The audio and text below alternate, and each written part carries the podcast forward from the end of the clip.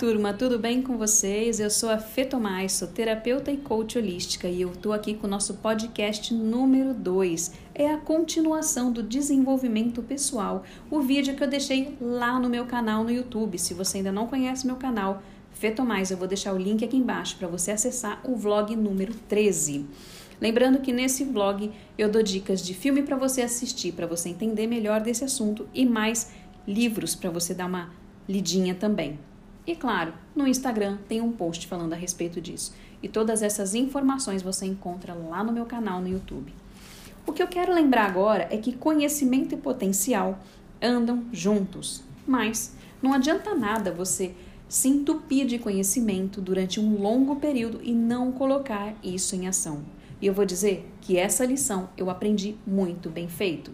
Eu tinha medo de colocar tudo isso hoje em prática, até que eu entendi que o tamanho do meu medo assiste lá no YouTube. Bom, gente, algumas pessoas me perguntaram quais foram os meus maiores desafios, né, para o meu desenvolvimento pessoal. Gente, sem dúvida nenhuma, foi lidar com a minha frustração, né?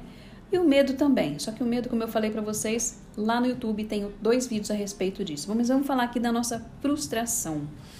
Eu aprendi que nem tudo acontece como a gente quer, quando a gente planeja, né? E principalmente quando você tem um projeto super bacana, a gente tem que dar o direito dele de crescer, como se fosse um bebê na barriga de uma mãe, né? Que ele vai crescendo ali, aí durante nove meses, aí ele nasce bonito, forte, né? Assim que a gente quer que seja. E para não perder assim a motivação eu procuro sempre me lembrar, eu sempre anoto, e isso eu deixo muito bem claro. Eu gosto muito de anotar as coisas. Eu sempre anoto o porquê que eu estou fazendo isso, o porquê que eu quero tanto isso, qual o tamanho do meu querer. Relacionado aos meus erros, eu já passei muito tempo me criticando, né? É, me maltratando mesmo, até com palavras assim, do tipo como eu sou burra, como eu sou inútil, caraca, nossa. Mas aí a gente tem que aprender também a nossa comunicação interna. A gente tem que ser amável com a gente. A gente não precisa ser tão duro, né? E a gente nunca pode deixar que o medo tome conta da gente. Por isso que é muito importante a gente ter um plano de desenvolvimento. E por onde que a gente começa? A gente começa a organização, pela organização. Então você organiza suas metas, os seus objetivos, né? Curto, médio e longo prazo. Eu, por exemplo, gosto muito de trabalhar é, com meu método é, a longo prazo, mas eu vou destrinchando ele para metas curtas. Então, o que eu posso fazer essa semana para que eu fique mais perto do meu objetivo? E sabe onde você pode encontrar essa dica? Naquele livro A Única Coisa. Gente, eu tenho esse livro há anos e vira e mexe eu volto nele. Você também tem que destacar quais são as estratégias que você vai usar para atingir o seu objetivo, é, se você vai ter algum investimento financeiro, né? Porque muitas vezes a gente está montando um negócio próprio, a gente tem que ter um investimento financeiro, mesmo que seja para a gente trabalhar em casa.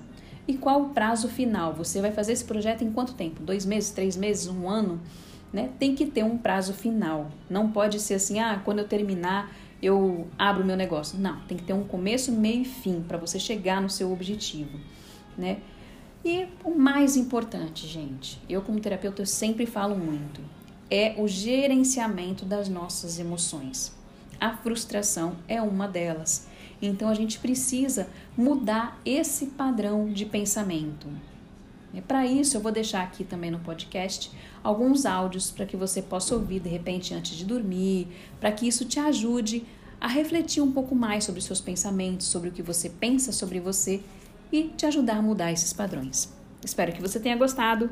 Até a próxima!